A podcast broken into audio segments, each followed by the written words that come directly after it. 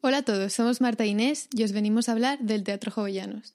El Teatro Jovellanos no siempre se llamó así, ya que en sus orígenes a este le pusieron el nombre de Teatro de Indurra, haciendo referencia a su fundador, Manuel Sánchez de Indurra, que lo inauguró en 1899.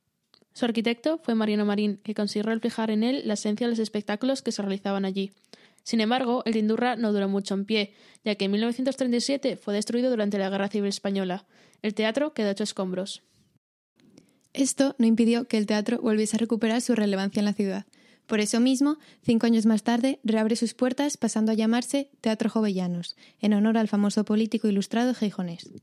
Desde entonces, y los últimos 100 años, de todo ha pasado por este mini Broadway asturiano. Bailes, orquestas, conciertos y representaciones. Aún así, todavía es posible parar y tomar un café en la cafetería del antiguo Teatro de Indurria, café que aún conserva su nombre original.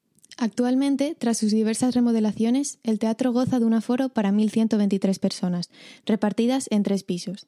Manteniendo la esencia exterior de la fachada del edificio y siguiendo el diseño característico para un teatro clásico, el interior del teatro no desentona ni en lo más mínimo.